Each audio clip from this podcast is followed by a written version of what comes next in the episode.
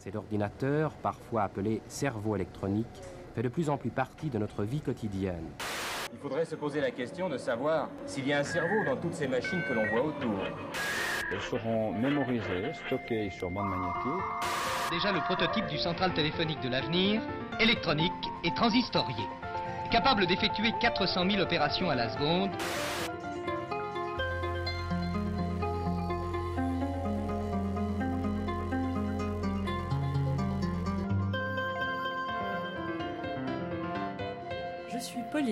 Je suis Marguerite, Bienvenue sur Technocurious. le podcast pour les techno-perplexes.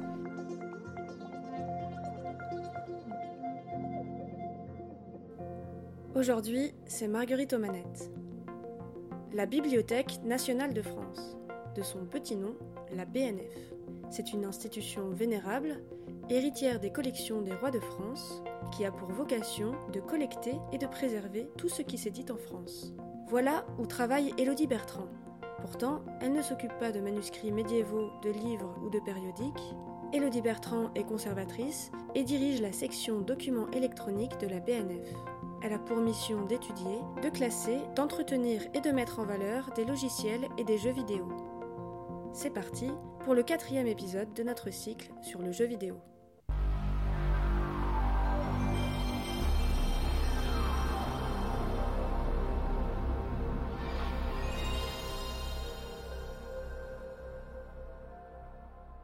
Depuis quand la BNF conserve-t-elle des documents électroniques? La BNF conserve des documents électroniques depuis 1992 puisque c'est à ce moment-là que le dépôt légal euh, a été étendu aux documents électroniques qui sont une sous-catégorie euh, des documents multimédia. À partir de là, les premiers jeux vidéo entrent dans les collections. En même temps, je viens de vous dire 1992, c'est la date officielle, mais dans les faits, on sait que euh, les éditeurs n'ont pas tout de suite été conscients de cette obligation et on considère que les premiers jeux arrivent plutôt vers 1995. Donc c'est lié à quelque chose de légal, le dépôt légal, c'est ça? Oui, tout à fait. C'est-à-dire que c'est une obligation qui, euh, à l'origine, avait été prévue pour les livres, remonte à François Ier, euh, et euh, elle a, au cours des siècles et de l'apparition de nouveaux médias, été étendue à des nouvelles formes de documents. Au XXe siècle, il y a eu les documents sonores, puis les vidéogrammes, puis les premiers documents qualifiés de multimédia, qu'on appelle aujourd'hui multimédia multisupport, qui étaient euh, essentiellement euh, des documents pédagogiques où il y avait une partie papier et une partie euh, enregistrée. Quoi, Oui, comme les méthodes assimiles voilà, par par exemple. Et donc, dans un deuxième temps, avec l'apparition des micro-ordinateurs, on a pris conscience que le multimédia, ce n'était plus seulement euh, ces multisupports, mais qu'il était temps euh, de l'étendre euh, aux documents lisibles sur un appareil informatique. Donc, comme le législateur a toujours un petit peu de temps, c'est seulement en 1992 que cette obligation a été instituée. Tout titre qui est mis à disposition d'un public en France doit être déposé à la BNF. Bien évidemment, euh, quand cette obligation a été instituée, c'était plus à des fins de contrôle euh, de l'édition, mais euh, au fil du temps, la BNF a pris conscience de la richesse euh, que cela représentait aussi pour les chercheurs, et donc effectivement, maintenant, on est plus dans une logique de pouvoir documenter euh, la réalité de l'édition, et donc avec le souci de suivre euh, les évolutions des formes éditoriales pour l'étendre euh, effectivement à des supports. D'accord, donc c'est un objectif qui est au départ légal et ensuite qui devient euh, une volonté de conserver, de valoriser. Tout à euh. fait, enfin de constituer euh, un patrimoine. Au début, c'était plus à des fins répressives, enfin en tout cas de lutte contre d'éventuelles déviances. D'accord. Et alors qu'est-ce que c'est ce patrimoine euh, concrètement? Est-ce que c'est tous les types de logiciels? Est-ce que vous ciblez euh, plus précisément certains types de logiciels, comme par exemple les jeux vidéo?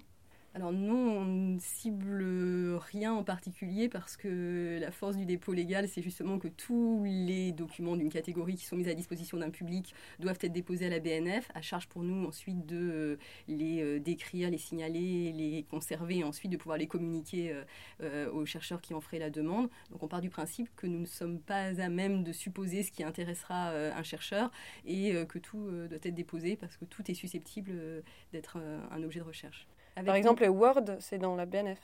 c'est dans les collections des documents électroniques, avec une distinction malgré tout, parce que je disais tout à l'heure que la loi avait été étendue euh, aux documents multimédia qu'on appelle monosupport en 1992, mais euh, la même année, euh, il y a eu un autre chapitre qui a été euh, ajouté, qui concernait les, alors à l'époque on appelait ça les progiciels, systèmes experts et bases de données. Oula. Depuis, le texte a été un peu toiletté, donc c'est les logiciels et bases de données, mais qui euh, était destiné euh, à recueillir justement plutôt les logiciels purement de création, à la différence des jeux vidéo qu'on va plutôt euh, classer dans la catégorie des documents multimédia, puisque eux comportent certes une partie logicielle, mais aussi euh, du son, des images, et donc sont un document composite. Ce qui peut poser souci aussi, c'est que pour l'instant, il n'y a pas de définition légale du jeu vidéo, mais euh, nous, on a plutôt tendance à le mettre dans la catégorie des documents multimédia, plus que des logiciels.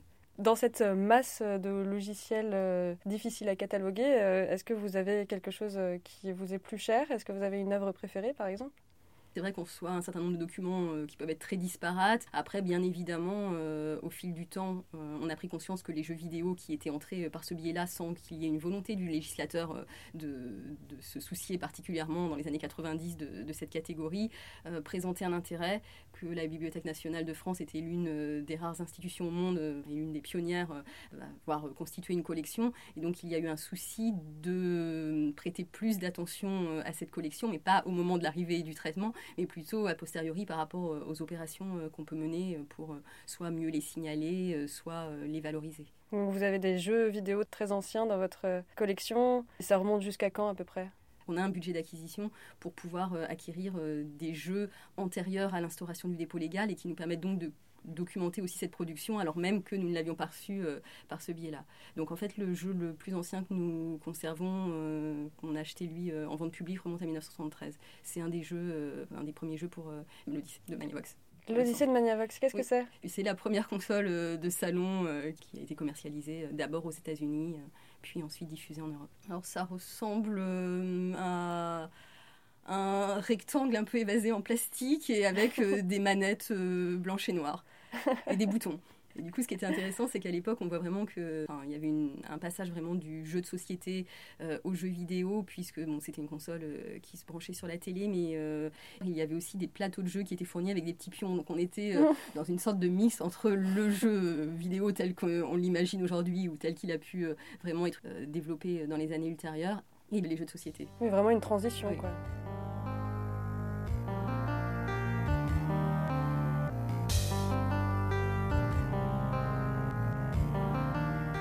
Est-ce qu'il y a des histoires de dépôt ou des dons ou des acquisitions particulièrement euh, rocambolesques Ce qui peut être amusant peut-être euh, en ce qui concerne le dépôt légal, euh, quand les premiers jeux vidéo sont apparus, c'était une catégorie qui était tellement inhabituelle. Euh, comme il y avait euh, vidéo dans le jeu vidéo, les premiers jeux vidéo arrivés euh, à la BNF ont été confiés au service image animée qui s'occupait de la vidéo. Et c'est seulement au bout de deux ou trois ans qu'il y a eu une prise de conscience que même s'il y avait vidéo dans le terme, c'était quand même des documents interactifs et qu'ils allaient être plus sur place au sein du service multimédia. C'est tout à fait la même chose quand même. Tout à fait, mais ça montre le désarroi euh, qui a existé euh, pendant un certain temps face à cette nouvelle catégorie de documents. Et puis il y a quelque chose qui est très différent avec la vidéo aussi, il me semble, c'est que la vidéo, ça peut être euh, une cassette ou un DVD. Bon, on peut avoir un lecteur de DVD. Il y a quelque chose avec le jeu vidéo qui est plus compliqué, c'est qu'il faut avoir la bonne console pour pouvoir jouer le support sur lequel le jeu vidéo existe. C'est vrai que pour les jeux vidéo, c'est une tendance depuis l'origine et qui perdure toujours aujourd'hui. On est sur des formats très propriétaires, à l'exception des jeux PC ou Mac. Bon, Mac, ça reste une forme de mm. format propriétaire. Le format propriétaire, c'est un format euh, soit euh, d'encodage des données ou euh, ça peut être un support proprement parlé qui est spécifique à un appareil de lecture, en général une console quand on est au niveau du support, ou dans d'autres cas, c'est qu'ils vont plutôt là, les titres PC, c'est que ça sera des contenus qui seront liés à un logiciel de visualisation qui lui aussi est, est indispensable pour pouvoir accéder au contenu. Oui, c'est comme par exemple un, un DVD avec un lecteur de DVD.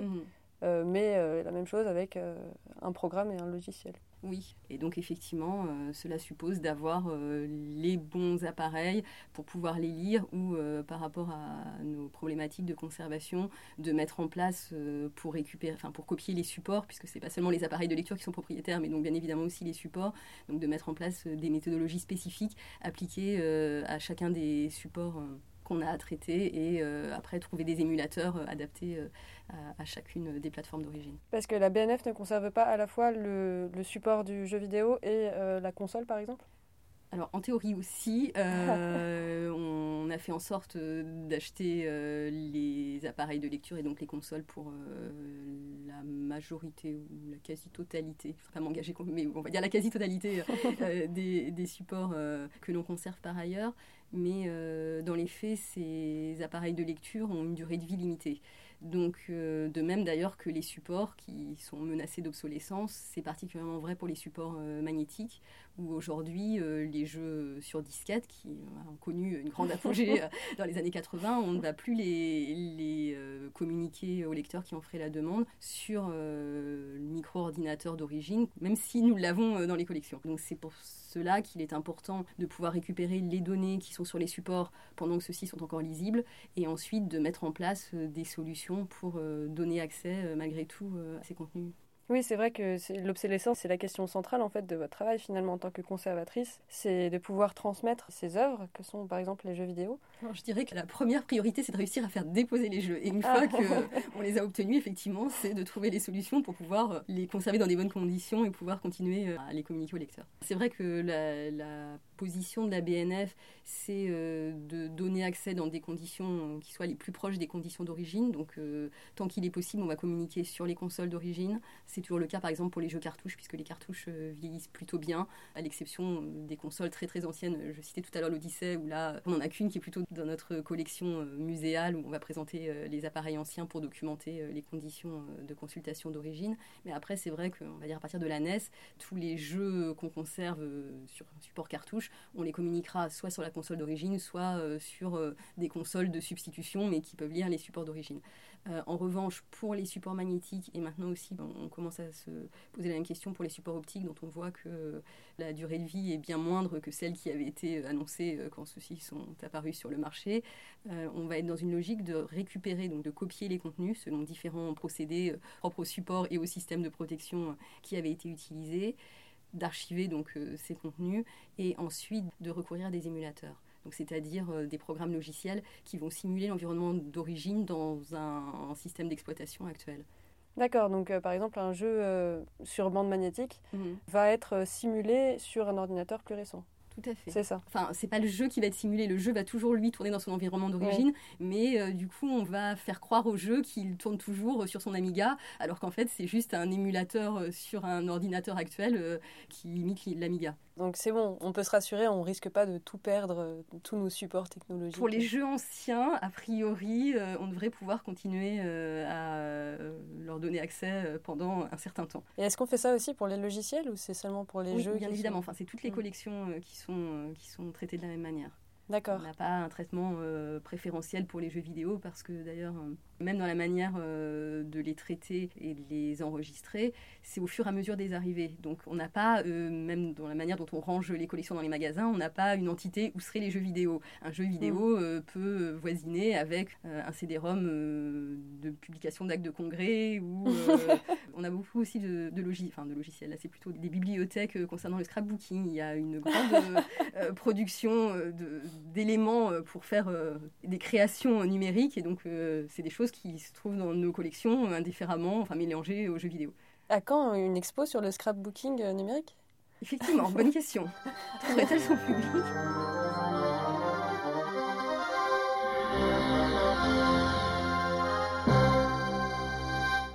J'avais une question un petit peu bête, hein, mais est-ce que ça existe des restaurateurs de documents électroniques? Alors, tout dépend ce qu'on entend par restaurateur de documents électroniques euh, ou de jeux, parce que euh, y a effectivement euh, des restaurateurs ou des personnes qui sont spécialisées, des experts qui ont les techniques pour restaurer les supports. Si on suppose que ceux-ci ne sont plus lisibles, ont été abîmés, le cas qui est souvent donné, c'est des vieux jeux oubliés dans des caves et où les supports ont moisi. Et donc, effectivement, il existe des techniques pour essayer de nettoyer, notamment les supports magnétiques et rendre la bande de nouveau lisible pour pouvoir être copiée. De la même manière, il y a certains supports optiques qui ont pu euh, avoir des défauts de fabrication. Euh, alors on parle de givre, enfin la, surface s'oxyde. Et donc là c'est pareil, il y a des techniques pour les nettoyer et faire en sorte qu'on arrive euh, à récupérer le signal. Donc mm. oui, à ce niveau-là, donc on peut parler peut-être de restaurateur de documents électroniques. Après, il y a tout le volet de restauration des appareils de lecture d'origine, puisqu'il y a aussi tout un courant effectivement qui milite, souvent pour des raisons nostalgiques, pour pouvoir continuer à donner accès au jeu sur les consoles d'origine en disant que l'expérience est incomparable. Donc là, c'est aussi de la restauration. On va plus être du côté des supports eux-mêmes, mais du côté euh, des appareils de lecture. Mais c'est quand même étroitement lié à la possibilité de donner accès au jeu. Et après, on pourrait aussi euh, envisager euh, votre question dans l'acception. effectivement, on sait aussi que c'est une grande tendance de réécrire les programmes. Et donc là, on n'est plus sur le programme d'origine pour qu'il puisse tourner sur des machines actuelles. Oui, c'est vraiment une nouvelle façon de considérer la conservation-restauration. C'est plus du tout la même chose que pour un tableau. C'est-à-dire que le recoder sur un autre support, ce serait comme faire un faux pour un tableau. Oui, non, mais ça, tout à fait. Enfin, effectivement. Et c'est pour ça aussi euh, que la BNF euh, n'est pas dans cette logique-là, l'idée de recréer le programme. Nous, euh, le, même le parti qu'on a pris, que j'évoquais tout à l'heure sur l'émulation, c'est justement de donner accès, même sur des appareils actuels, au programme et donc au contenu, au code d'origine.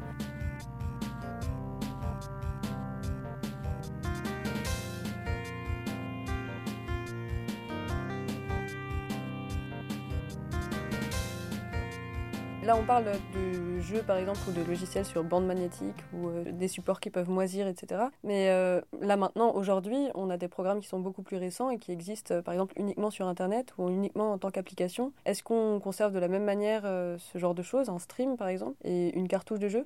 Alors non, bien évidemment, c'est un des grands soucis auxquels on est confronté, ou un des grands défis, euh, devrais-je dire, auxquels euh, nous sommes confrontés euh, actuellement. Alors les jeux en streaming, là, c'est des choses qui sont pratiquement pas archivables, puisque la condition pour nous, pour conserver un jeu, même si il a une forme dématérialisée, c'est quand même qu'on nous donne un fichier. Donc c'est vrai que c'est quelque chose qui n'est pas forcément évident à comprendre, parce qu'un fichier n'a pas de matérialité en soi, mais malgré tout, ça reste quand même un contenu euh, qu'on peut identifier euh, et qui a un poids et qu'on peut stocker, même si c'est euh, de manière purement, j'allais dire virtuelle, mais c'est pas le cas. Enfin, ça a une existence en, tant que tel.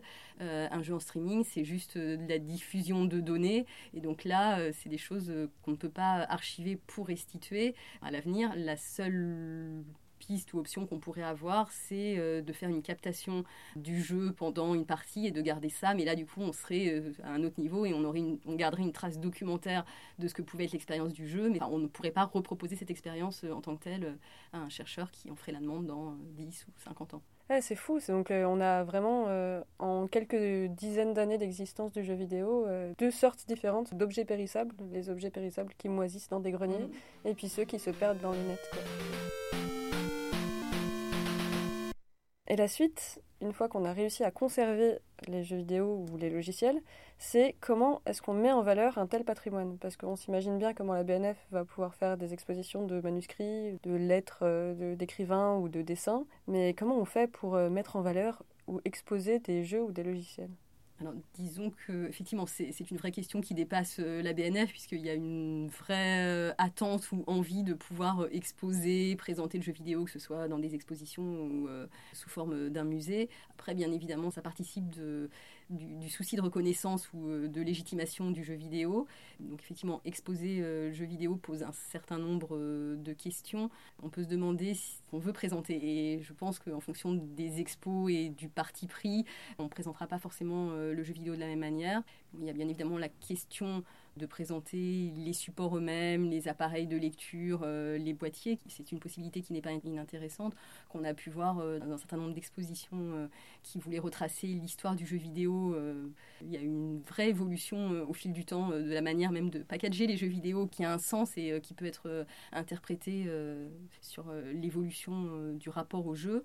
Mais ça, ça, ne résume pas ou ça ne dit pas ce qu'est un jeu vidéo et ce qu'est la spécificité du jeu vidéo. De présenter un support, même si euh, souvent, enfin, on, peut être amené, euh, notamment euh, pour la journée du patrimoine, à faire une vitrine où on va montrer tous les, jeux pour console mobile depuis les premières jusqu'aux dernières générations et on voit une miniaturisation des supports qui marche souvent, surtout auprès des enfants qui eux n'ont connu que les dernières et n'arrivent pas, enfin, sont toujours très surpris de voir que c'est si gros une Game Boy. C'est ça. Et puis la cartouche, c'est surtout la cartouche de la Game Boy qui souvent les étonne. Mais dès lors qu'on veut traiter des jeux eux-mêmes, il est important de montrer l'expérience de jeu et donc de rendre les jeux jouables. Mais euh, le problème on est auquel on est confronté dès qu'on rend les jeux jouables, c'est qu'ils ont un fort pouvoir d'attraction. un jeu qu'on propose en accès libre dans une exposition a un fort pouvoir d'attraction et donc il peut à la fois euh, faire disparaître le discours qu'on voulait tenir euh, sur ce jeu et les autres pièces qu'on présenterait autour. Enfin, si c'est pas une expo consacrée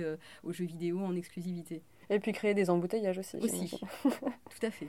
On peut penser peut-être au public qui vient voir euh, ces expositions et qui est content de voir euh, des jeux vidéo dans les expositions. Je pense notamment à ce mouvement des nostalgiques chez les geeks, à la mode du rétro gaming par exemple. En tant que spécialiste du patrimoine numérique, comment vous percevez ça et est-ce que la BNF essaye de participer à ce mouvement? J'ai évoqué tout à l'heure les journées du patrimoine on essaie, dès qu'on peut, de mettre en avant le jeu vidéo, enfin nos collections et les jeux vidéo en particulier, pour justement montrer qu'à la BNF, il n'y a pas que des livres, des mmh. estampes et des manuscrits. Dans les premiers temps, quand j'ai été confrontée donc, à des familles qui venaient visiter la BNF, les parents étaient mécontents de voir qu'on proposait des jeux vidéo, puisque nous expliquait-il, c'était la sortie patrimoniale, si ce n'est de l'année, au moins du mois. Et donc, du coup, de retrouver le jeu vidéo, enfin, en tout cas, des jeux ou des consoles dont ils avaient difficilement réussi à arracher leurs enfants pour leur à décrocher pour leur dire là c'est l'heure de la promenade et d'entendre des conservateurs leur dire un discours en disant mais le jeu vidéo c'est aussi du patrimoine. C'était un petit peu difficile pour eux. Enfin, donc c'est vrai que c'est des expositions qui, qui, peuvent toucher un public familial donc ça, ça participe aussi à leur intérêt. On le voit aussi depuis trois ans maintenant le CEL nous a proposé d'avoir un stand à la Paris Games Week qui pour nous est une opportunité de faire savoir qu'il y a des jeux vidéo à la BNF et aussi de tenir un discours plus sur le jeu vidéo comme patrimoine et sur euh, les problématiques de conservation des jeux anciens et donc aussi notre partie pris autour de l'émulation. Donc sur notre stand et dans cette logique-là, on va présenter des jeux anciens. Et effectivement, ça marche euh, plutôt bien. Les parents qui viennent euh, visiter le salon avec leurs enfants sont contents parce que c'est une occasion pour eux de partager avec leurs enfants sur des jeux auxquels ils avaient joué quand ils étaient petits ou adolescents. Donc ça participe aussi de cette mode du rétro gaming.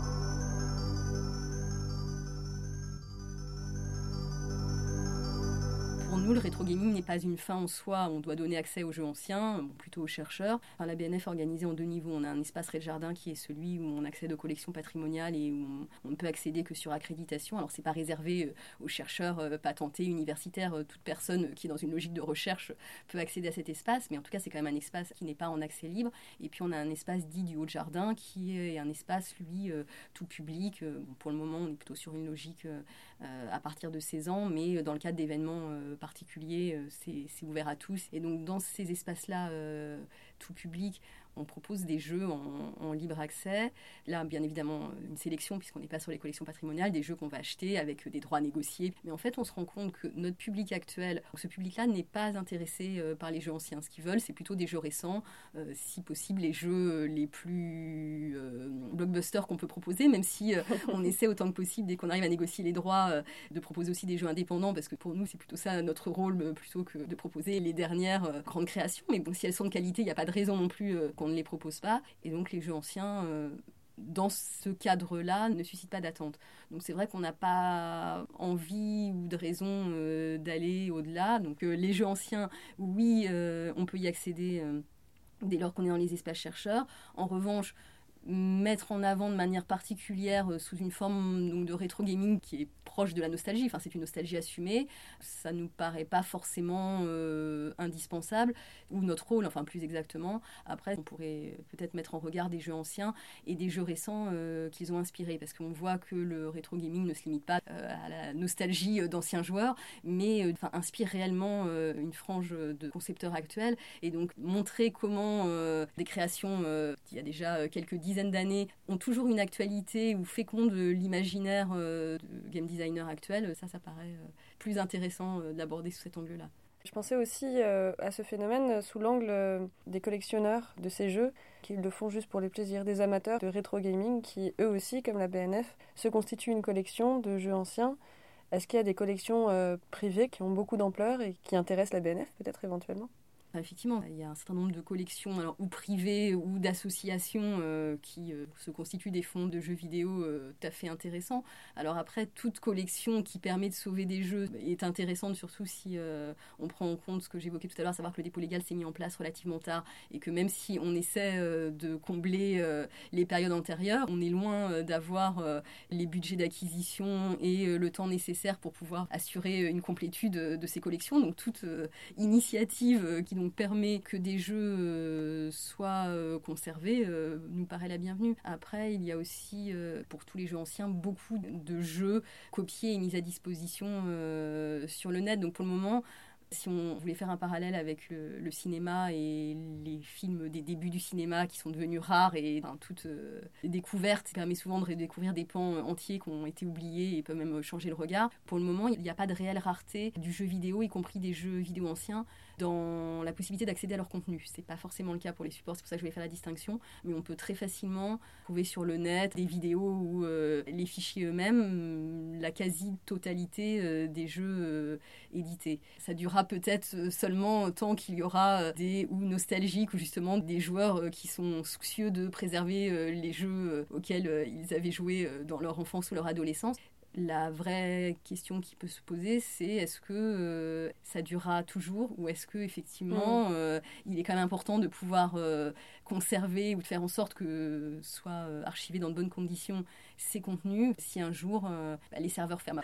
certes, il y a beaucoup de personnes qui sont derrière, mais c'est quand même, c'est quand même des, euh, ça, peut quand même rester fragile et on n'a aucune certitude que euh, si on se positionne à une échelle de 50 ou 100 ans, ce sera toujours aussi simple de trouver des jeux des années 80 en tapant juste jeu Atari ST sur son navigateur. C'est là où le rôle de tous les amateurs et associations qui constituent des collections présente un vrai intérêt pour la suite, si elles arrivent à se constituer en entité un peu plus euh, structurée. Et une entité un peu plus structurée, est-ce que ce serait pas, euh, vous en parliez tout à l'heure, un musée de l'informatique et du jeu vidéo? Est-ce que ça va exister un jour en France? Alors ça pourrait, c'est bien ce à quoi je pensais euh, en finissant ma phrase précédente. Il y a eu déjà un certain nombre de tentatives qui n'ont pas réellement abouti jusqu'à présent il y a un manque euh, de volonté euh, des pouvoirs publics euh, de se saisir cette question. Enfin, bon, après, c'est une problématique un peu plus large en ce qui concerne tous les musées. disons que les temps ne sont peut-être pas forcément favorables à la création d'une nouvelle institution, surtout si elle est publique et donc suppose des financements. Après, il y a un certain nombre d'initiatives privées, effectivement, qui ne sont pas toutes de la même qualité, même s'il y a déjà d'ailleurs un certain nombre de musées du jeu vidéo régionaux en France qui ont ouvert ces derniers temps. Après, euh, est-ce que vraiment ce sont des structures qui sont viables? Est-ce que la manière dont le jeu vidéo euh, est présenté euh, sert la cause du jeu vidéo ou du musée du jeu vidéo? Faut-il seulement un grand musée du jeu vidéo, qui d'ailleurs existe dans d'autres pays, où ce n'est pas la bonne solution? Effectivement, il faut plutôt encourager comme ça des initiatives au sein du multimédia, nous sommes souvent euh, interpellés sur euh, cette question du musée. la réponse la plus simple est de dire que c'est pas notre rôle, puisque qui dit musée dit choix, sélection, mise en avant, ce qu'on peut envisager de faire euh, dans le cadre d'une exposition, certes, mais même si du coup elle peut marquer les esprits, elle a une durée de vie limitée. Notre mission est de conserver, enfin d'essayer d'obtenir donc et de conserver tous les jeux qui sortent sans prise de position et après à charge pour les chercheurs euh, d'y trouver euh, leur compte. On, est dans une logique euh, assez différente.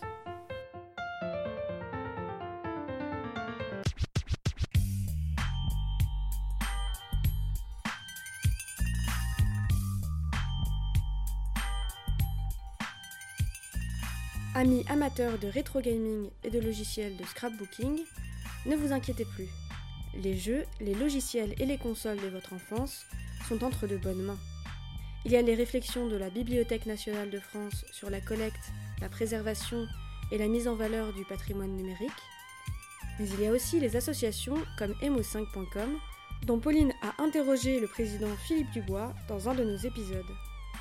Ou encore le Pixel Museum en Alsace, collection privée qui retrace l'histoire du 10e art.